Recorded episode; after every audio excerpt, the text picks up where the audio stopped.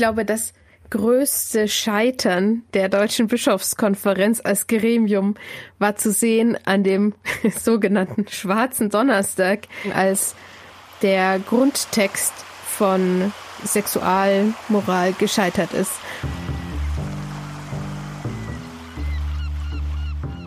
Wenn da mehrere Männer vorne stehen am Altar, äh, gekleidet in prächtige Gewänder, am besten noch ein paar Stufen oberhalb, und dann was von der Liebe Gottes, die uns alle umfängt, erzählen. Das, also das, das nehme ich denen nicht ab.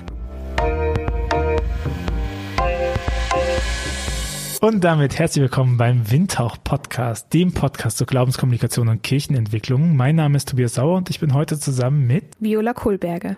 Hallo Viola, wer bist du, was machst du? Hi, ähm, ja, ich bin äh, 31 Jahre alt, wohne in München, komme gebürtig aus dem Bistum Augsburg und bin dort auch ehrenamtlich, hauptamtlich, teils, teils, tätig bei der DPSG, der Deutschen Pfadfinderschaft St. Georg. Und ich darf seit ja eineinhalb Jahren das schöne Amt der Diözesankuratin bekleiden, also der geistlichen Leiterin für ungefähr 1800 PfadfinderInnen. Und beruflich habe ich Lehramt für Mittelschulen studiert, promoviere jetzt in katholischer Theologie in Kirchengeschichte und war ehrenamtlich bis vor ungefähr einem Monat, also ja Anfang März, Synodale beim Synodalen Weg der katholischen Kirche in Deutschland. Der synodale Weg ist ja zu Ende gekommen. Äh, ich meine, sorry, dass du jetzt die erste junge Synodale bist, die in diesem Podcast mir danach über den Weg kommt. Dani war schon in diesem Podcast und Mara war schon in diesem Podcast. Ähm, das war aber während des synodalen Wegs. Du bist jetzt die erste, die danach da ist. Deswegen, ey, ein persönliches Fazit. Wie geht's, wie sieht's aus? Ja, ich glaube, wir haben ein paar Mini-Tippelschritte geschafft. Gerade was zum Beispiel das Thema Vielfalt von ja, sexuellen, geschlechtlichen Identitäten, Orientierungen betrifft. Und wir haben aber auch bei ganz vielem so kleine Schritte gemacht, dass es schon fast lächerlich ist, glaube ich, darüber zu reden. Also beispielsweise das Thema Predigt von nicht geweihten Männern. Nein, doch, von nicht geweihten Predigt. also zum Beispiel das Thema Predigt von Leihinnen im Gottesdienst in der Eucharistiefeier. Äh, das ist total schön, dass das jetzt auch offiziell so sein soll. Aber ich weiß nicht, wen das tatsächlich richtig interessiert oder für wen das wirklich ein Fortschritt ist. Ich dürfte endlich predigen, was ich wahrscheinlich je nachdem, in welchem Bistum ich lebe, sowieso dürfte. Aber und aber okay, das das heißt, synodaler Weg war ja ähm, äh, hol noch mal kurz rein, korrigiere mich, wenn ich falsch liege. Synodaler Weg war ja ein ähm, längerer Prozess, der, glaube ich, 2020 gestartet ist, gell? Ja, im ersten Advent 2019. Also. Die erste Sitzung war Anfang 2020, das ist richtig.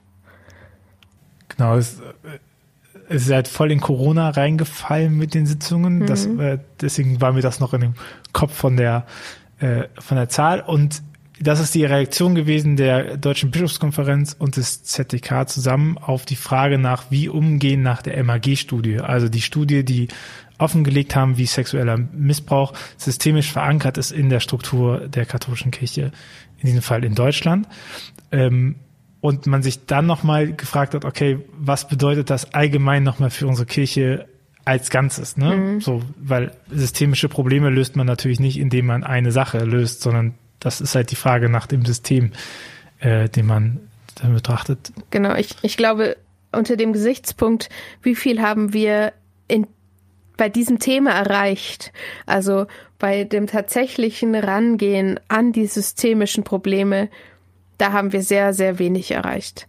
Also wenn äh, Leute, zum Beispiel ein Stefan Oster, im Abschlussgottesdienst sagt, ja, es ist wichtig, systemisch, aber wir müssen halt auch an unserem Glauben arbeiten, dann habe ich das Gefühl, dass wir nicht auf der gleichen Veranstaltung waren und dass wir in dem Punkt irgendwie so weit auseinander lagen, schon in unserer, ja, in der Grundlage schon, an dem, was wir eigentlich wollen, dass wir gar nicht zu gemeinsamen Ergebnissen richtig kommen konnten. Und dadurch, dass nichts davon jetzt verbindlich ist, sondern dass wir, dass alles erst nochmal umgesetzt werden muss in den jeweiligen Bistümern von den jeweiligen Diözesanbischöfen, ähm, kann es sein, dass in manchen Bistümern nichts umgesetzt wird, beziehungsweise zum Beispiel der Bischof von Augsburg, Bertram Meyer, hat schon gesagt, dass er nichts umsetzen wird, bevor nicht die Synode auf Weltebene etwas dazu sagt. Und die wird zu diesen Punkten nichts sagen, zumindest nicht zu den spezifischen, weil das gar nicht ihr Thema ist. So. Bevor wir nochmal so ein bisschen auf synodaler Weg und Einschätzung sowas drauf gehen, ähm, wie geht's denn jetzt weiter? Also was, was wäre jetzt die nächste Folge? Der, der Begriff des Synodalausschusses ist ja immer wieder drinne. Ähm, was, also was wären jetzt die nächsten Schritte, die angedacht sind? Genau. In einer perfekten Welt vielleicht auch. Mhm. In einer perfekten ne, katholischen Kirche in Deutschland haben wir ab 2026 einen synodalen Rat, der ähnlich wie jetzt der synodale Weg aufgebaut ist aus Klerikern und Nicht-KlerikerInnen, also Leuten, die ähm, einerseits in der Amtsstruktur tätig sind, aber eben auch sozusagen normalen Gläubigen. Und die versuchen dann zusammen die katholische Kirche in Zukunft ja zu gestalten, voranzubringen, sich den drängenden Fragen zu stellen und Lösungen zu finden. Eben auch beim Thema äh, Missbrauch, systemische Faktoren, aber auch bei anderen Sachen. Und dafür vorgelagert wird oder wurde der synodale Ausschuss eingesetzt. Die erste Sitzung ist im November diesen Jahres, also November 23, mit einer super arbeitsfähigen Größe von 74 Personen ist er besetzt. Und da sind auch einige junge Synodale drin, zum Glück. Und die werden diesen synodalen Rat vorbereiten.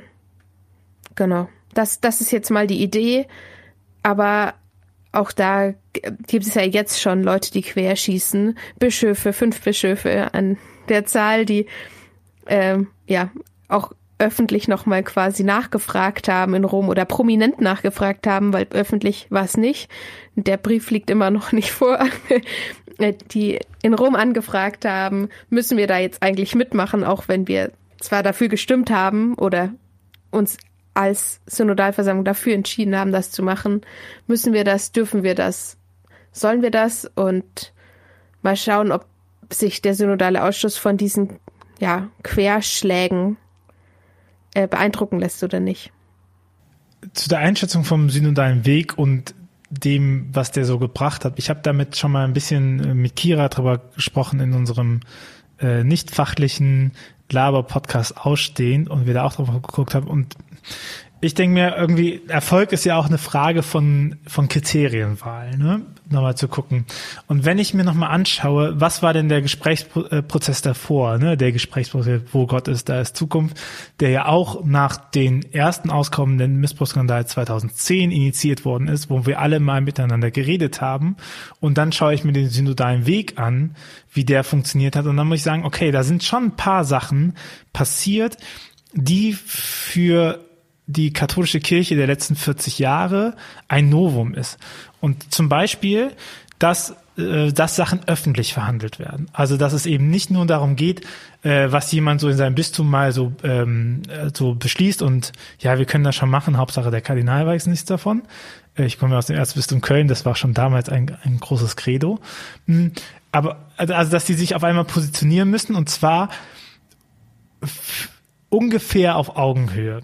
Also ja, es gibt dieses doppelte Quorum, aber zumindest, ich meine, wie oft kam diese Sache von wegen, ja, aber wir hatten ja viel zu wenig Zeit darüber zu reden und so. Ja, weil halt die Gewohnheit ist, ich spreche zwei Stunden und niemand sagt was dazu. Und auf einmal seine Position eben diskursfähig zu machen und vorzubereiten und zu setzen, das ist eine neue Erfahrung. Und ich glaube, dass, dass, äh, dass das mal öffentlich wurde und dass mal öffentlich wurde, ähm, wie manche Menschen Leitung verstehen und dass äh, manche Menschen eben Leitung als persönliches Anliegen im Sinne von, ich entscheide so, wie es mir persönlich gerade geht, äh, sehen, ne? wo man auch sagen muss, okay, ob das im Einklang mit dem Kirchenrecht steht, die eigentlich von so einer Geistbegabung und von einer besonderen Weite und Nachsichtigkeit auch für die Verantwortung ihrer zugetragenen Gläubigen spricht, ne? das würde ich sagen, da steht er ja zumindest in der Differenz. Und äh, das Letzte, was ich glaube, was auch nochmal schon ein Novum ist, ist, dass die Bischöfe nicht einstimmig sind. Weil ich weiß nämlich noch von jemandem, der hat mir erzählt, weißt du, warst du schon mal bei der Bischofskonferenz dabei? Die, die, dieser riesige Saal, mhm. der da kommt, und dann muss immer irgendwie so äh, verqueres Bild der Kirchengeschichte, synodale Sachen einstimmig entschieden werden. Und das bedeutet halt, oder hat bedeutet, dass man lange Zeit eben den typischen Bistumsstühlen, die ja nicht nur personenabhängig sind, dass sie so entscheiden, sondern auch eine große Tradition haben in diesen Entscheidungen, immer zugebilligt hat, dass man sich danach richtet und man andere Leute eben dann drunter gefallen sind. Und jetzt ist es so, dass ja Bischöfe auf einmal maßgeblich unterschiedliche Wege einschlagen und dass das öffentlich ist, dass es öffentlich ist, dass die Bischöfe in Deutschland ähm, verschiedene Bilder von katholischer Kirche haben. Und das finde ich schon, also ja, so weltlich gesehen ist das nicht krass, aber irgendwie innerkirchenpolitisch zu sehen, dass, dass sich Bischöfe äh, positionieren und sagen, nee, sorry, sehe ich anders als mein äh, Glaubensbruder, leider nur Glaubensbruder, ähm, dann, äh, das finde ich schon, ist auf jeden Fall eine Errungenschaft, die mit dem synodalen Weg einhergeht. Ja, das, ich glaube auch und ich glaube, dass größte Scheitern der Deutschen Bischofskonferenz als Gremium war zu sehen an dem sogenannten Schwarzen Donnerstag der vierten Synodalversammlung, als der Grundtext von Sexualmoral gescheitert ist. Und zwar eben an, an dem, ähm, der Text ist gescheitert, weil er die nötige Zweidrittelmehrheit der Versammlung zwar erreicht hat, aber nicht die Zweidrittelmehrheit der Bischöfe. Und ähm, da wurde das so eben völlig klar, dass es jetzt nicht mehr weitergeht. Und ich glaube auch dadurch, dass die Bischöfe halt einfach komplett im Raum verstreut waren und dann man manchen einfach angemerkt hat, neben mir die beiden Bischöfe, wir sitzen hier alphabetisch, also es waren ähm, Heiner Koch und Peter Kohlgraf, aus Berlin beziehungsweise Mainz, die gesagt haben, so, was, der ist gescheitert, das hätten wir niemals gedacht. Also ja, weil ihr einfach unterschiedlicher Meinung seid. Und ähm, also so, so schlimm das Scheitern des Textes war, war es auch gut, weil es das nochmal so sichtbar gemacht hat, wie die Deutsche Bischofskonferenz eben nicht einer Meinung ist. Und ähm, ja, im, im Abschlussgespräch, wir haben so eine spirituelle Reflexion gemacht, hat Heiner Koch zu mir gesagt, dass die Gespräche in der Deutschen Bischofskonferenz ehrlicher geworden sind durch den synodalen Weg. Und das glaube ich ihm. Also, so, das ist, das ist total schön für die Bischöfe. Ich finde manchmal, wir hätten ihnen nicht ganz so sehr zusehen müssen bei diesem Lernprozess oder ich hätte mir gewünscht, dass der Lernprozess schon irgendwie früher mal anfängt. und wir den nicht so begleiten müssen pädagogisch. Aber ja, das stimmt und das hat sich, glaube ich, wirklich verändert. Ich denke ich denk drüber nach, auch die, die Frage nach der, hm, nach dem Verständnis gegenüber dem Bischofsamt, weil ich glaube, was den Leuten auf einmal klar geworden ist, dass die KatholikInnen die da anwesend waren und das vertreten haben, nicht alle bereit sind, um jeden Preis diesen synodalen Weg durchzuziehen. Und den auch, den auch, ja, ich, also ich, ich, ich rede das von dem hier, du hast einen anderen Blick, du kannst das gerne nachher nochmal ergänzen. Ich glaube, was da schon nochmal klar geworden ist, ist, dass man den halt gemeinsam durchzieht, weil es ja super viele waren, die gesagt haben, ich weiß gar nicht, was ich hier tue, ne? So, und danach hat sich auch das Abstimmungsverhalten ja nochmal ähm, verändert oder zumindest ist sowas nicht nochmal passiert. Und ich glaube, dass es in dem Moment einigen erstmal klar geworden ist, dass es nicht nur die Dreiviertelmehrheit der Bischöfe braucht, um diesen synodalen Weg durchzuziehen, mhm. sondern es braucht eben auch das Engagement der Laienen und anderen Vertreterinnen, die da da sind, um diesen synodalen Weg zu Ende zu bringen. Und dass es eben auch eine gemeinsame Verantwortung war, weil dieser, das ist ja, also wenn der synodale Weg gescheitert wäre, wäre das ein viel größeres Armutszeugnis für die Bischofskonferenz, als es für die Laien gewesen wären, die sich darin engagieren. Mm, ja, also ich glaube, aus Binnenperspektive kann ich dem nicht so komplett zustimmen. Ähm, das Interessante war schon auch so ein, wer beschwört denn wen, dass der synodale Weg nicht scheitern darf und was bedeutet scheitern in dem Kontext? Also ich würde sagen, dass er mm, auf einigen Ebenen gescheitert ist, weil wir eben nicht geschafft haben, diese wichtigen Faktoren anzugehen. Und das ist, also, das ist schon, also das ist einfach der Fakt. Auch wenn wir quasi alle Papiere verabschiedet haben, haben wir trotzdem nicht das erreicht, was wir eigentlich, was erreicht werden hätte können. So. Und mich hat, also ich habe gerade noch mal versucht, mich zu erinnern, als du gesprochen hast. Ich glaube, mich hat kein einziger Bischof darauf beschworen, so dass wir da jetzt zusammen das durchziehen müssen. Und so, aber andersrum war das durchaus der Fall. Und aber auch, ich, also so viele Menschen, hm, sagen wir, ältere Synodale, ähm, jetzt in Abgrenzung zu den jungen Synodalen, haben auf mich und auf andere junge Synodale eingeredet, äh, wie es nur geht. So dieses, wir dürfen den nicht scheitern lassen. Das geht nicht. Und ähm, ich glaube, wenn es in einer anderen Situation gewesen wäre, hätte ich nicht alle Texte durchgewunken, weil manche waren wirklich nicht so gut. Die meisten waren theologisch sehr, sehr gut, aber nicht alle. Und die hätte ich eigentlich gerne scheitern lassen, weil ich sagte, das kann ich nicht vertreten oder weil sie so schwach geworden sind durch Änderungsanträge. Wie gesagt habe, ich habe auch gegen einen Text gestimmt. Ich habe gegen den Homilietext gestimmt tatsächlich, also gegen den Predigtext, weil ähm, davor, da waren davor noch andere sakramentale Dienste drin. Die wurden alle rausgestrichen und dann hatten wir nur noch die Homilie und dann war ich so, wieso sollten wir denn darüber jetzt abstimmen oder positiv abstimmen? Ähm, ja, das ist also genau die, diesen Zwiespalt gab es quasi durchgehend und wir haben da nicht alle mit Freuden dafür gestimmt. Ich glaube, das war mir nochmal wichtig zu betonen. ja. Ich meine aber, das ist ja auch die Frage von Synodalität. Mhm.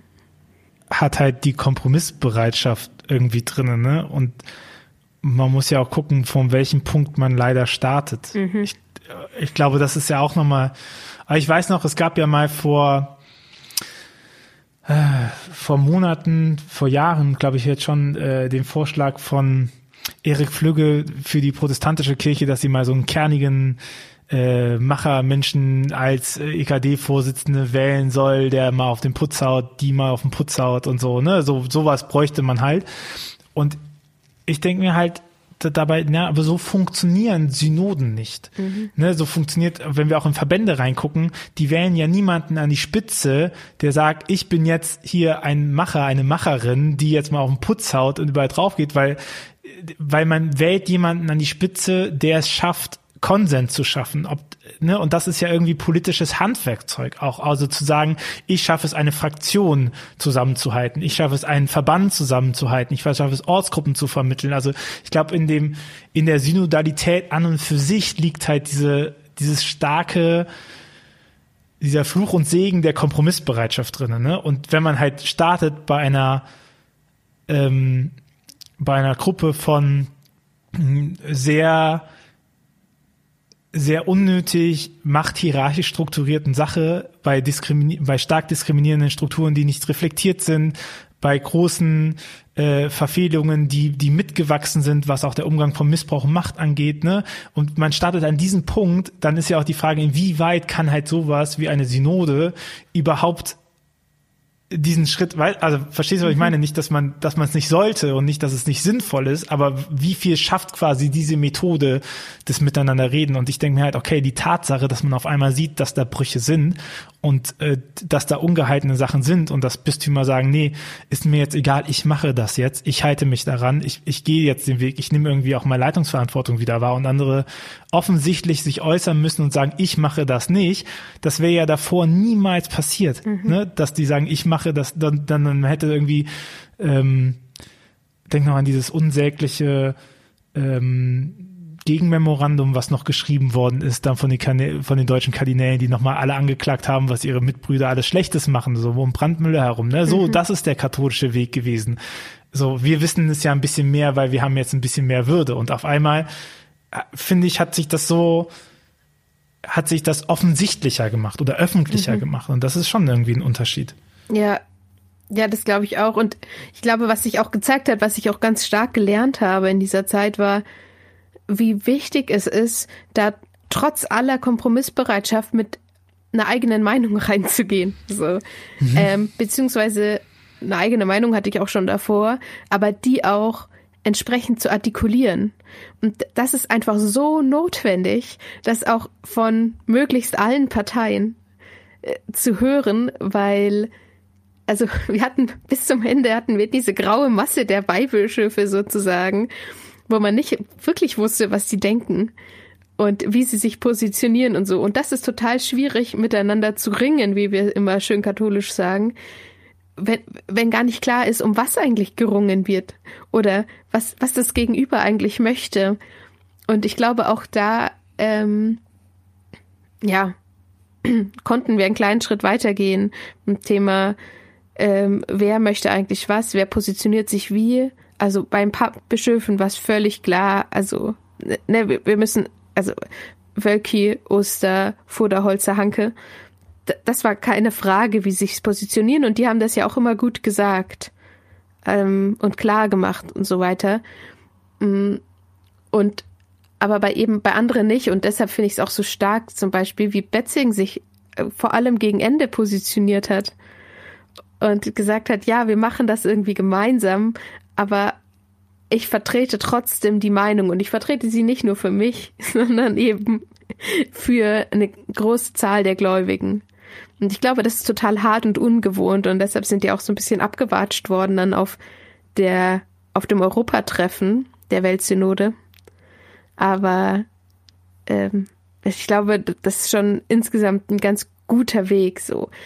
Ich frage mich aber natürlich, wie es weitergeht und wie wie vielleicht ja der Schwung, der teilweise mal wieder da war und auch medial begleitet wurde, wie, wie der weitergehen kann, so dass es nicht jetzt wirklich versandet, so wie es ja zum Beispiel auch nach dem Gesprächsprozess, den du gerade eben schon angesprochen hast, ähm, war.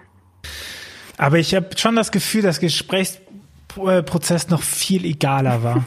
Also, dass der wirklich, also lass mal miteinander reden, weil da war einfach auch nichts, was abgestimmt wird. Also mhm. machen wir uns nichts vor. Ich meine, man schaut sich die Sachen der Würzburger Synode an, liest sie sich durch und dann denkt man sich so, naja, hätte man wissen können, ne? Mhm. Also so, also es wiederholt sich oder man guckt sich zweites Vatikanum an und schaut sich das an und denkt so, ja, das bräuchten wir jetzt nicht nochmal. Aber ich meine, so sind wir Menschen halt auch und so sind halt auch Systeme, die sind behäbig und die brauchen ja was, woran man sich auch setzen kann. Also irgendwie so vielleicht so ein, so, so ein, ein, ein Plateau, wo man sich immer wieder drauf berufen kann und sagen, sorry, das ist hm. hier mal das Mindestmaß, an dem wir sind. Das heißt nicht, dass wir nicht alle weiter klettern dürfen, aber eigentlich haben wir uns jetzt schon mal darauf geeinigt, das geht nicht mehr zurück. Also wenn jetzt mhm. jemand nochmal sagt, Laien dürfen nicht predigen, dann muss man sagen, okay, das ist nicht das, was ich alles wollte, aber das ist schon mal hier eingehauen. Ja. Ne, so. Und das war beim Gesprächsprozess war ja nicht. Also es war, glaube ich, da, es wirkt ein bisschen wie Beschäftigungstherapie mhm. an der Stelle, so, oder korrigiere mich, was dabei rauskam. Ich glaube auch, dass das Problembewusstsein nicht so weit. Ich glaube, dem synodalen Weg hat auch gut getan, ähm, dass mit dem Einsetzen der Corona-Pandemie ein, eine prognostizierte Rezension einherging. Und Rezension bedeutet halt, weil die Kirchensteuer an Einkommensteuer gekoppelt ist, dass sie tendenziell jetzt sinkt. Kirchensteuer steigt die ganze Zeit. Weil das fand ich mich wirklich sehr bemerkenswert. Dass ansonsten hat man nämlich immer die kleine Herde beschworen, wenn so Kirchen auszuzahlen, ja, wir sind trotzdem leuchtkräftig, bla, bla, bla. Und zum ersten Mal Kirchen auszuzahlen mit der Perspektive von Rezensionen kam ein, wir müssen uns verändern, wir müssen das und das machen. Und ich glaube, das hat dem synodalen Weg auch in die Karten gespielt, weil ich glaube, vielen Leuten wurde bewusster, dass die Wirtschaft nicht andauernd nach oben geht, die Kirchensteueranzahlen nicht, sie sinken ja immer noch nicht, ne? So, yeah. aber aber wenn die Wirtschaftsleistung und die Einkommensteuer fällt, fällt die Kirchensteuer katastrophal nach unten, weil sich die Mitgliederzahlen enorm reduziert Also haben. noch nicht jetzt, Und- aber halt in ein paar Jahren sinkt dann die Kirchensteuer. Ja. Naja, sobald halt die Ein also sobald das Einkommen halt sinkt, ne? Mhm. So. Das ist schon gekoppelt und prinzipiell könnte man davon ausgehen mit Wirtschaftsrezensionen, dass Einkommen sinken wird und das halt sich so mitzieht, ne? Aber reiche Menschen bleiben halt gerne in der Kirche. Das ist ein Klientel, was nämlich mitzieht. Aber ich glaube, das, das ist auch mit, ne? Und auch sowas wie, ich meine, überlegen wir mal, was ist alles so während des synodalen Weges auch passiert, kirchenpolitisch so. Wir haben Out in Church gehabt. Ich glaube, das hat auch stark davon pro profitiert, dass es diesen Prozess gab, wo Leute nicht locker gelassen haben und äh, wo dieses Thema aufgerieben worden sind. Wir haben ja ganz viel Diskussionen ähm, gehabt um Frauen, Macht und Kirche. Also was heißt Diskussion, äh, öffentlich nochmal gezeigt, dass da die Kirche einen, einen Missstand hat. Ne? Es gibt, gab viele Dokumentationen dazu auch innerhalb, ähm, innerhalb der Sache. Es wurde ja auch viel begleitet medial dafür, dass es quasi so eine innerkirchliche Angelegenheit war. Also man hat da schon recht viel mitbekommen, auch außerhalb von äh, von der reinen Kirchenbubble und so. Und ich glaube, das das ist schon noch mal etwas, was nicht zu verachten ist, so äh, im Vergleich zu anderen Gesprächsprozessen, die damit einhergingen. Ja, ich tue mir immer ein bisschen schwer, auch gerade in der medialen Beurteilung, weil ich so sehr drin bin, dass mein ganzes Umfeld auch damit drin hängt, dass ich gar nicht so richtig einschätzen kann, wie, wie weit das eigentlich war. So. Ich glaube, es geht nicht super weit. Diese Ehrlichkeit muss man auch haben. Ja. So. Und ich glaube, am meisten haben die Leute mitbekommen, dass dieser eine Text abgelehnt worden ist. So. Aber allein die Schlagzeile, dass sich Kirche um Reform bemüht, ist ja schon mal auch nicht so schlecht. Aber so. da- dazu muss dann, das ist, weil es ist natürlich jetzt nicht innerkirchlich, aber an dem Tag ist ja die Queen gestorben. Und ähm, Ja, das habe ich dir doch so, gesagt. Ja. und, und deshalb ging das, ich, ich glaube, es wäre medial noch viel weiter gegangen, wenn die Queen nicht gestorben wäre. So an exakt im gleichen Donnerstag. also das hat äh, der, ja, das war schon auch gut für die Deutsche Bischofskonferenz, dass es ein anderes Ereignis gab, was das überlagert hat. Ja. Ich glaube, das, äh, ich, also, ne, versteh mich nicht falsch. Ich, ich würde voll mitgehen an den Punkt, dass das, was eigentlich da am Potenzial drin war, dass das der synodale Weg nicht abgeschöpft hat. Ne? Ich überlege nur immer so auch von den Narrativen, die man erzählt, die prägen ja auch ganz viel. Und wenn man auch aus der progressiven Ecke die ganze Zeit erzählt, dass der synodale Weg gescheitert ist oder diese Narrative mit bedienen, spielt man eigentlich den Leuten in die Karten, die von Anfang an dem synodalen Weg überhaupt gar keine Daseinsberechtigung reinsetzt. Und ich, ich ringe da mit mir selber zu fragen, was ist, was ist der Weg, also was ist, was ist der, der Narrativ, den ich erzähle über den, über den synodalen Weg, weil ich sagen würde, ja, in den, in den, in dem, was es hätte erreichen können, ist es zurückgeblieben. Aber in dem, was es erreicht hat, ist er nicht gescheitert. So, weil er ganz, ganz viel angerissen hat. Und ich habe auch das Gefühl, dass das, was angerissen worden ist, nachhaltiger angerissen worden ist als an den ganzen Prozessen, die wir davor hatten. So. Ja, Weil es bei den Bischöfen angekommen ist, weißt du, weil, weil es nicht irgendwie ZTK ist, was, ja, nicht bei allen, Nicht bei aber allen. die, genau, aber die Tatsache, dass Bistümer sich verändern und dass Bistümer sagen, wir machen das jetzt und es ist uns, es ist uns egal, was der Nachbarbistum macht, oder dass mal in Rom gesagt wird, ey, sorry, wir sind auch Kardinäle, tut uns leid oder so, ne? Das sind ja Sachen, die wären ja davor unvorstellbar, also traurig ist das, ne? Aber das wäre ja unvorstellbar gewesen davor, dass man, dass man so einen Streit offen, offen austrägt und so, ne? Ja, du, du hast absolut recht, ähm, auch was Thema Rezeption angeht und so. Aber also, ich glaube, eine Sorge, die ich auch mit ein paar anderen Synodalen geteilt habe oder immer noch teile, ist dieses, yay, der synodale Weg war mega geil und deshalb, äh, wir, wir können total viel und haben voll viel geschafft und jetzt ruhen wir uns darauf auf, aus. Also das darf eben nicht passieren, sondern wir müssen weitermachen. Und wir haben Sachen angestoßen, ja, aber es muss weitergehen. Und ich glaube aber auch, also, weil ich bin eine von den jungen Synodalen, die das, glaube ich, schon sehr kritisch sieht und das vielleicht auch manchmal so ein bisschen schlecht redet sozusagen. Und ich glaube, dass es daran liegt, dass ich aus Bayern komme. Also Weil es aus dem Epizentrum. ja, wirklich. Also, wenn, also Ja. wenn, wenn ich mir, wir haben sieben bayerische Bistümer und München und Freising nehme ich aus und Würzburg nehme ich manchmal aus. so. Aber quasi alle anderen Bistümer, ähm, da sieht das wirklich schlecht aus. Und ähm, okay, Bamberg nehme ich auch so ein bisschen aus, muss ich dazu sagen. Weil bei Bamberg ist ja, die sind ja gerade auch, also die haben ja auch gerade keinen besetzten Bischof. Du meinst, so. wir reden über das bayerische Bistum Köln, Regensburg, genau. Passau. Ja, Eichstätt, Augsburg. und Augsburg ja, und Eichstätt. Genau. Und mhm. das sind, also da sehe ich einfach keine Veränderung. Und also die sehe ich wirklich nicht. Und ich habe ein bisschen immer die Sorge, drum hebe ich das, glaube ich, auch so hoch, dass Leute, die das Glück haben, in Westdeutschland zu wohnen, also in den Westbistümern sozusagen, oder auch, auch in der Diaspora in Nordostdeutschland, ähm, das, oder auch in Mitteldeutschland, so, dass die das gar nicht sehen, wie schlimm es in Bayern ist. Also, wie krass hintendran wir bei ganz vielen Sachen sind und dass so viele Sachen nicht selbstverständlich sind, weil zum Beispiel Thema Predigt ist in Augsburg nicht selbstverständlich. Also ähm, oder auch eben wie mit mit Menschen umgegangen wird, die in den pastoralen Berufen sind und so. Und äh, genau, deshalb ist es glaube ich immer noch so ein bayerischer Kampf irgendwie ein bisschen der sich. Ich muss gerade innerlich so ein bisschen schmunzeln, weil ich meine, in so kirchenpolitischen Debatten wird ja immer so auf die Weltkirche berufen, dass wir das hier gar nicht alles ändern können, weil die Weltkirche ja noch nicht so weit ist. ja. ähm, ich habe zu diesem Thema mal mit der äh, äh, mit Strong by Missio äh, gesprochen, mhm. auch an dieser Podcast-Folge, könnt ihr euch gerne mal anhören. Aber ich musste so schmunzeln, weil man, weil irgendwie so klingt so ein bisschen, ja, aber synodaler Weg konnte nicht alles erreichen, weil der Süden halt noch nicht so weit ist. So, äh, da muss man aber das meine ich halt mit so Plateaus schaffen, ne? dass mhm. man so sagt, so okay, ja. wir kommen, also zumindest kann man jetzt sagen, dass wir Standards anheben oder sowas. Mhm. Ich finde ich, ich habe ja mit vielen Bistümern zu tun in der Arbeit. Ähm, äh, Nord, West, Süd, Ost. Und was ich immer krass finde, ist, wie krass die Ostbistümer ignoriert werden. So, und ich glaube auch, das hat so ein bisschen was damit zu tun, dass man nicht wahrhaben will, dass das zukünftige Realität sein könnte.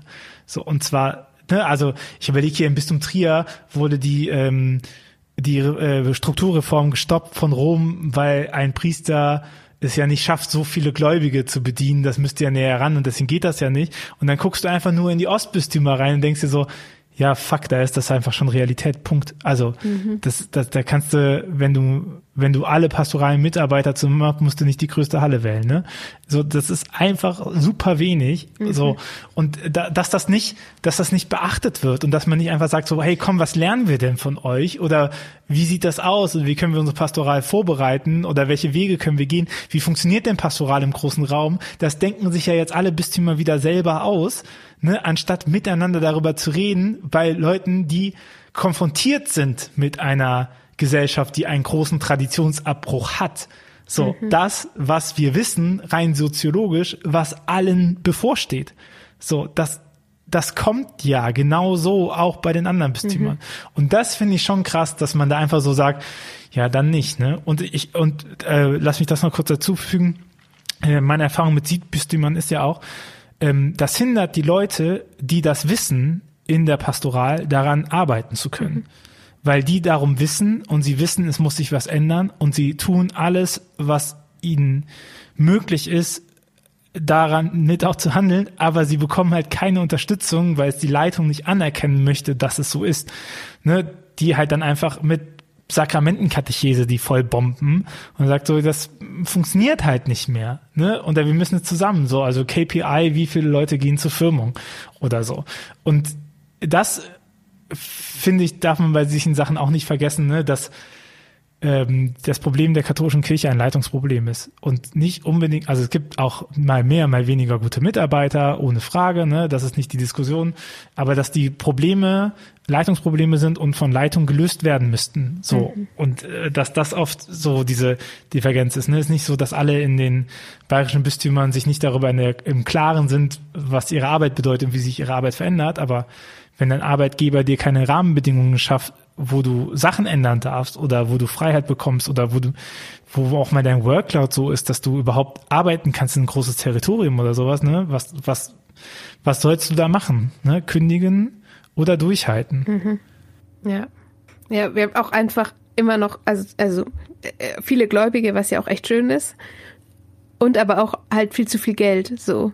Also es ist die also es ist noch keine ernsthafte Frage, okay, außer in Eichstätt, wo ein paar zehn Millionen verspielt wurden. Aber gut angelegt.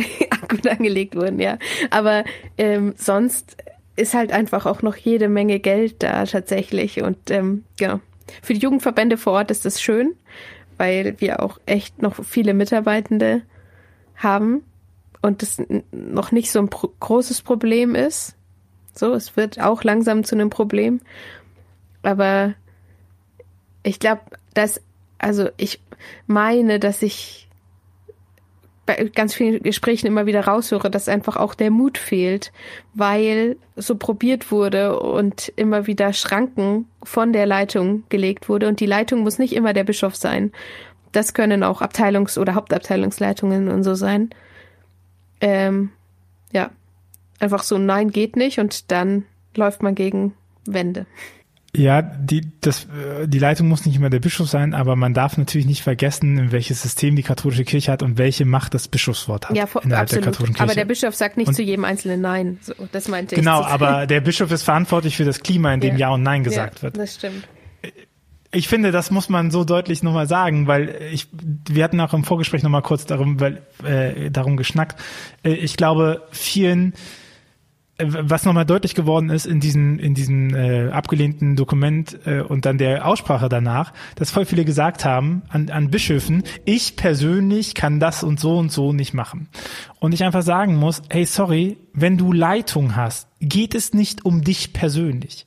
Dann geht es darum, dass du eine Leitung hast. Und dann geht es darum, dass du Verantwortung hast. Und dann geht es darum, dass du geistbeseelt äh, mit besonderem Charisma ausgestattet bist, um gerade die besten Entscheidungen treffen zu können. Und das sind nicht immer die Entscheidungen, die für dich persönlich am besten sind. Mhm. So, wenn ich nur mal auf das kleine Konstrukt, was ich habe in Familie sehe, und dann denke ich mir, wenn ich alle Entscheidungen in der Familie, ich bin nicht die Leitung der Familie, dasselbe gilt wahrscheinlich für meine Frau, wenn wir irgendwie die Entscheidungen immer so treffen würden, äh, nach was gerade für uns persönlich das Beste ist, dann würde ich meine Kinder den ganzen Tag nur Fernseh gucken lassen, Gummibärchen geben, damit ich gar keinen Stress habe. So ist es aber nicht, sondern ich muss halt überlegen, was sind gute Entscheidungen und was, was ist für alle gut. Und jeder braucht Freiräume und jeder braucht Gummibärchen und jeder braucht Fernseh gucken und jeder braucht mal seine Ruhe. Aber es ist auch die Frage nach, welche Form wollen wir gemeinsam leben, welche Regeln vereinbaren wir gemeinsam und das ist nicht immer das, was ich am besten finde. So, selbst in der Zweierbeziehung ohne Kinder ist es schon nicht mehr das, was ich am besten mhm. finde. So, ne? Und dann zu sagen, okay, du hast ein Unternehmen an, an Geld, was eingenommen wird, an Geld, was zur Verfügung steht, an Mitarbeiternzahl, was halt einem äh, mittel, äh, mittelständigen, großen mittelständigen Unternehmen gleichkommen, so, und dann stellst du dich als Leitung hin und sagst, ich persönlich bin heute aufgewacht und dachte mir, das und das wäre gut. Und ich glaube, das ist auch nochmal äh, äh, so wichtig, dass, dass, dass diese Erkenntnis mal reift, dass äh, ein Bischof, der sein Bistum mitprägt über die Art und Weise, wie er darüber redet. Und ich meine, das hat man auch im synodalen Weg gesehen. Ne? Wenn wir uns äh, diese angucken und wie er sich gewandelt hat in seiner äh, Einschätzung gegenüber homosexuellen Menschen, das hat eine Auswirkung innerhalb seines Bistums. So, und das ist jetzt vielleicht nicht die äh, dass es nicht das Ende des Lernwegs ist, das hoffe ich für alle. Aber ich, ich weiß, wenn ich mit Leuten aus dem Bistum Aachen spreche, dass das die ähm, sehr unterstützt in ihrer Arbeit und dass die das und das machen. Ne? Und, und ich glaube, so diese, diese Perspektiven nochmal zu haben, dass es eben nicht egal ist, was der Bischof sagt, sondern dass es maßgeblich mit äh, mitprägt, was der Bischof mhm. sagt. Und ich glaube, dieser ist ein gutes Beispiel für, es ist nicht die persönliche Entscheidung, sondern er guckt auf seine Gläubigen. So, da bin ich mir ziemlich sicher, gerade beim Thema Homosexualität. Ähm, ja, ich, und ich glaube, dass es ganz viele Bischöfe gibt, die verstanden haben, dass Leitung auch heute anders funktioniert als früher und dass es eben kein also rein monarchisches System mehr sein kann. So auch wenn die Hierarchie immer noch so aufgebaut ist, aber so funktioniert Leitung einfach nicht mehr oder die, äh, die Gläubigen können dadurch nicht mehr erreicht werden äh, und tragen das auch nicht mehr so mit. Und dann gucke ich im, zum Beispiel bayerische Bistümer, wo wir so kleine Monarchen haben. Äh, ich gehe jetzt natürlich auf kein Bistum speziell ein, aber wo wir kleine Monarchen haben, wo es, wo, wo also alle Leute wissen, so die irgendwie in, in katholischen Kreisen unterwegs sind, dass diese Monarchen am liebsten haben, wenn man sie sozusagen am Bauch streichelt und sagt, das hast du toll gemacht und das ist super. Und dann kriegt man quasi auch wieder irgendwie ein Gutti und dann kann man auch weitermachen. Aber das ist, das ist doch kein Arbeitsklima. Ja, und ich meine, was bringt es, also ich meine, was bringt es dir, wenn du irgendwie dem Kaiser Geschenken machst und dem immer eine Krippe schenkst, ne? Damit er irgendwie wohlwollend ist und du weiterarbeiten mhm. kannst. So, das ist ja eigentlich nicht die Handlungsperspektive, aus mhm. der wir arbeiten, sondern ja, ich, ich glaube, also ich, ich bleib bei Spider-Man aus großer Macht für großer Verantwortung. Und ich finde, man sieht dem Bistümern an, wo die Bischöfe in unterschiedlicher Stärke anfangen, Verantwortung dafür zu übernehmen, was mhm. sie irgendwie da machen. Und ich, äh, man merkt, ich, man merkt diesen Bistümern an, dass sich da ganz viele Knoten lösen. So. Und ich, ich bin auch nochmal, ich möchte das auch noch erwähnen, das ist kein konservativ-progressiv Ding, ne? Also weil das ja immer so gegeneinander gespielt wird oder so. Ey, ähm, keine Ahnung, ich muss dann Stefan Oster oder sowas, der hat ist weit entfernt davon, progressiv zu sein. Aber trotzdem merkt man ihm an, dass der in seinem Bistum arbeitet und ja auch unpopuläre Entscheidungen trifft, weil, weil er halt so seine Leitung versteht, ne, Firmung aussetzen zum Beispiel oder so. Und der ja auch nie ein Hehl darum macht, welche Positionen er vertritt und warum er auch diesen Positionen macht. Und ich glaube, das ist ein ganz anderer Leitungsstil, weil, weil es halt transparent ist, weil man halt sagen kann, pass mal auf, du hast das und das aber gesagt, ne? Und bei den anderen ist ja ganz oft so, die sagen erst einfach gar nichts und machen dann einfach nur und sagen, ja, sorry, mit ihnen kann ich jetzt nicht mehr so reden oder fangen Leute, äh, in ungünstigen Situationen ab, um ihnen dann zu sagen, was sie gerne nochmal gesagt haben möchten mhm. oder so, ne? Also alles so hintenrum, nicht öffentlich, geheim, so und und das ist ein unguter Stil und mir sind Leute lieber, die mir sagen, pass mal auf, aus den und den Gründen kann ich da und da nicht mitgeben, weil das ist transparent und offen und dann glaube ich, dass die katholische Kirche ja nicht eine Bistumskirche ist, sondern erstmal eine Papstkirche mehr drinne. Das hat ja der hochheilige Papst Johannes Paul II. nochmal klargestellt. So, da, dann muss ich sagen, okay, ja gut, dann bin ich halt, fühle ich mich halt anderen katholischen Traditionen halt innerhalb näher. So, und das ist ja auch etwas, was wir Gott Dank sind wir bei allen anderen auch nicht mehr so territorial gebunden. Ne? Warum sollten wir jetzt im Katholizismus auf einmal sein? Mhm. Ja, da sind wir wieder bei den klaren Meinungen, die man irgendwie wissen muss, so auch vom Gegenüber, um mit ihm sprechen ja. und arbeiten zu können. Und dann auch klar, wenn zwei klar, also wenn zwei klare Meinungen aufeinandertreffen und man will miteinander arbeiten, dann muss ein Kompromiss mhm. her, der auf keiner der beiden Pole liegen kann. So, weißt du, äh, dann, sondern keine Ahnung, das ist eher ein guter Kompromiss, würde ich sagen, entwickelt Zugkraft. Also wo man sagt, okay, wir haben uns jetzt darauf mal geeinigt, das ist unser Plateau, aber eigentlich haben wir so eine so eine Zugkraft zueinander. Also wir überlegen uns, wo wo haben wir Synergien so? Vielleicht gibt es ja Perspektiven, die ich von dir stärker teilen kann, die ich vorher nicht so gesehen habe und du hast Perspektiven, die du von mir nicht gesehen hast so und wir können ja nicht wir können ja nicht die Welt ändern und wir können nicht andere Menschen ändern, aber ich glaube, zum Beispiel Verständnis dafür zu sorgen oder zumindest zu sorgen, dass keine Gegenrede kommt oder zumindest zu sorgen, dass Leute sich darüber bewusst sind, was gewisse Worte auslösen bei anderen Leuten, ich glaube, das ist ja auch nochmal, ne? Mhm. Weil dann können sie es ja trotzdem sagen, aber sie können dann nicht sagen, oh, ich wusste nicht, dass dich das verletzt oder so, ne? Das ist ja so die Ausrede, die halt immer wieder drankommt. Auch da so, ich wusste ja nicht, äh, ah, dieser Schmerz, den ich jetzt auf einmal höre, der war mir ja vorher nicht bekannt. Und ich so, ja, weil du halt nie mit den Leuten geredet hast. Mhm. So. Ja. Aber welcher Zug, ähm, wenn wir jetzt auf zukünftigen Katholizismus nochmal drauf gucken und so deine Perspektive ein bisschen mit reinbringen, so was, was denkst du denn, was so eine Zugkraft sein könnte, in die wir uns bewegen? Mhm. Also ich glaube, dass es immer wichtiger wird, gut auch über den Glauben reden zu können. Also, äh, dass die Art der Kommunikation immer wichtiger wird. Und weil, also gerade, ich sehe das gerade bei, bei jungen Menschen, bei Leuten, die in unserem Alter sind. Das, da ist es eine aktive Entscheidung. Bin ich jetzt Teil der katholischen Kirche oder äh, eben nicht?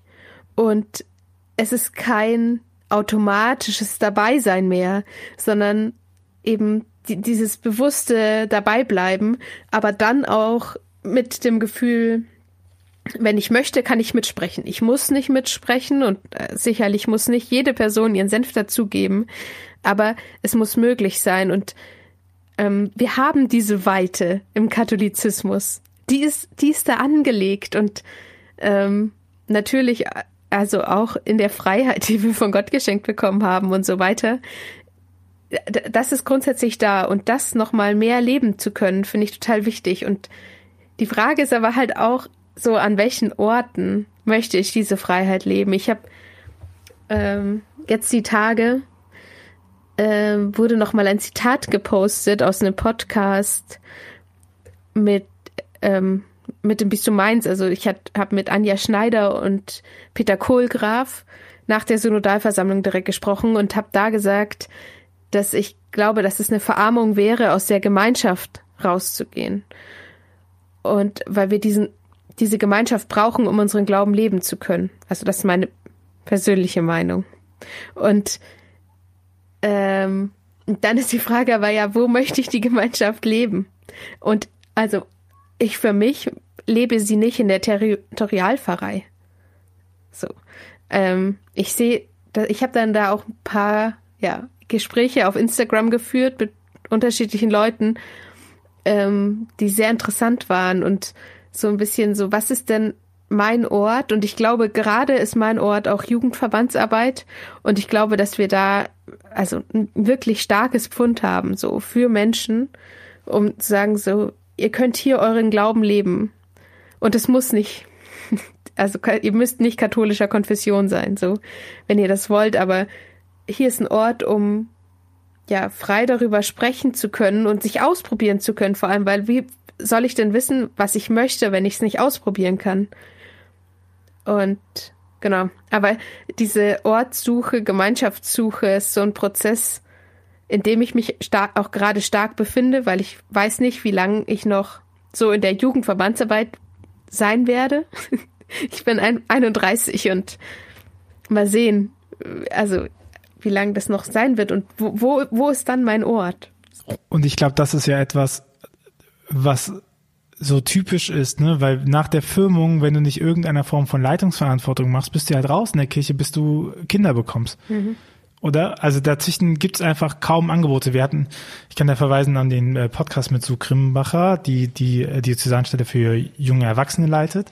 Es gibt einfach kaum Flecken, flächendeckende Pastoral für junge Erwachsene zum Beispiel. Oder die Frage nach, ähm, Tobias Falks hat ja darüber das Buch, ne, christliche Singles oder so. Also so, wo finden denn Leute, die eben nicht in die Norm passten äh, und äh, irgendwie ein eine Zuwendung in der Spiritualität, weil ich glaube, auch bei diesem ganzen Konstrukt zu, wie wir katholisch sein wollen und so, dürfen wir halt nicht vergessen, dass für uns das vielleicht politisches Spiel ist und dass das für uns auch das Ringen um Wahrheit ist, aber dass das für andere Leute die Frage nach ähm, Spiritualität und Glaube als Ressource für ihr Leben bedeutet. Weil wenn, wenn es Kirche nicht schafft, da wieder ehrliche Anbieterin zu sein und zu sagen, hey, guck mal, wir unterstützen dich, weil wir deinen Glauben und deine Spiritualität unterstützen, nicht deine Religiosität und Kirchlichkeit, sondern halt die Frage nach, wie stehst du in der Welt und worauf stehst du, so, was, was ja ein Bedürfnis ist, so, was, was drin steht, dann, dann verwehren wir Zugänge dazu. Nicht, dass Kirche das alleine nur machen kann und die einzige ist, die das irgendwie machen kann, das bei weitem nicht. Aber ich würde schon sagen, dass die christliche Tradition viel Bereitheit, was Menschen in ihrer Spiritualität unterstützt. So, und das verbauen wir alles dadurch, dass wir eben ähm, nicht hinbekommen, dass es um die Menschen geht mhm. und halt um deren Sachen. So, und ich, ich äh, pointiere das ja ähm, oft in die Formel zu sagen, ähm, Kirche braucht die Gläubigen und die Gläubigen nicht die Kirche. Und das ist äh, so äh, katholisch-theologisch korrekt, würde ich nochmal anmerken. So, weil da, die Kirche konstruiert sich daraus, dass Menschen glauben. Mhm. So, und das vernachlässigen wir aber, die Leute darin zu unterstützen und halt mit, mit denen zu gehen und das zu arbeiten. Und das ist kein konservativ-progressiv Ding, sondern das ist die Frage, ob ich bereit bin, dass Leute Gott entdecken dürfen, ohne dass ich ihnen vorher eins zu eins sage, wie sie Gott entdecken sollen. So, und, und diese Herausforderung, die stellen wir uns nicht, weil wir dann sagen, ja, sorry, du passt hier nicht ins Raster, du passt da nicht ins Raster, das geht nicht, ach wie, du willst, du fühlst ein Charisma der Predigt, das geht aber nicht, sorry, du bist eine Frau, ne, ah, du willst Beerdigung leiten, hm, nee, geht auch nicht, Trauarbeit, leider auch, das und das. So, wir haben so ganz viele Stellen, die sagen, äh, mir egal, was, wozu dich Gott beruft, äh, hier ist leider die Mauer, die dich auffällt. Mhm. So, und, und, und damit verblocken wir halt ganz viel, ähm, ganz viel Redebedarf auch, weil ich habe auch keinen Bock, die ganze Zeit mit jemandem zu reden, der mir nur sagt, das ist eine dumme Idee. Ne? Und das heißt nicht, dass ich nur Leute um mich herum haben möchte, die sagen, toll, Tobias, das machst du aber ganz super. Nein, ich brauche auch kritisches Feedback. Ich brauche auch ja irgendwie Till, ich würde sagen, Methode der Korrelation. Ne? Ich brauche ja auch Leute, die mir Antworten geben aus einer längeren Tradition heraus und die nochmal das auch einsortieren aus persönlichen Empfinden und vielleicht überzeitlicher Wahrheit oder sowas. Ne? Aber äh, dahin kommen wir erst gar nicht mehr, weil die Leute halt sagen, nee, darüber habe ich keinen Bock mit dir zu reden, weil ich halt eh immer nur am Ende Jesus höre. Und aber so weit bin ich ja überhaupt gar nicht. Das ist ja gar nicht, gar nicht der Punkt, an dem ich stehe. Mhm.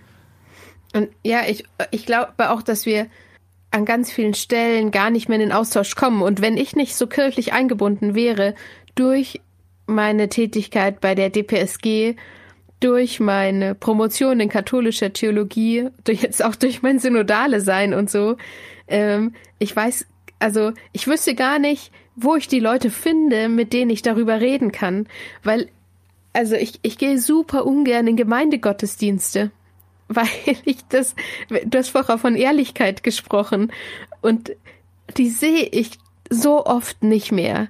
Also ich kann, äh, ich habe, also das ist vielleicht auch mehr ein persönliches Ding, aber ich kann zum Beispiel Konzelebrationen nicht ertragen, weil ich das so schlimm finde, wenn da mehrere Männer vorne stehen am Altar, äh, gekleidet in prächtige Gewänder, am besten noch ein paar Stufen oberhalb und dann was von der Liebe Gottes, die uns alle umfängt, erzählen.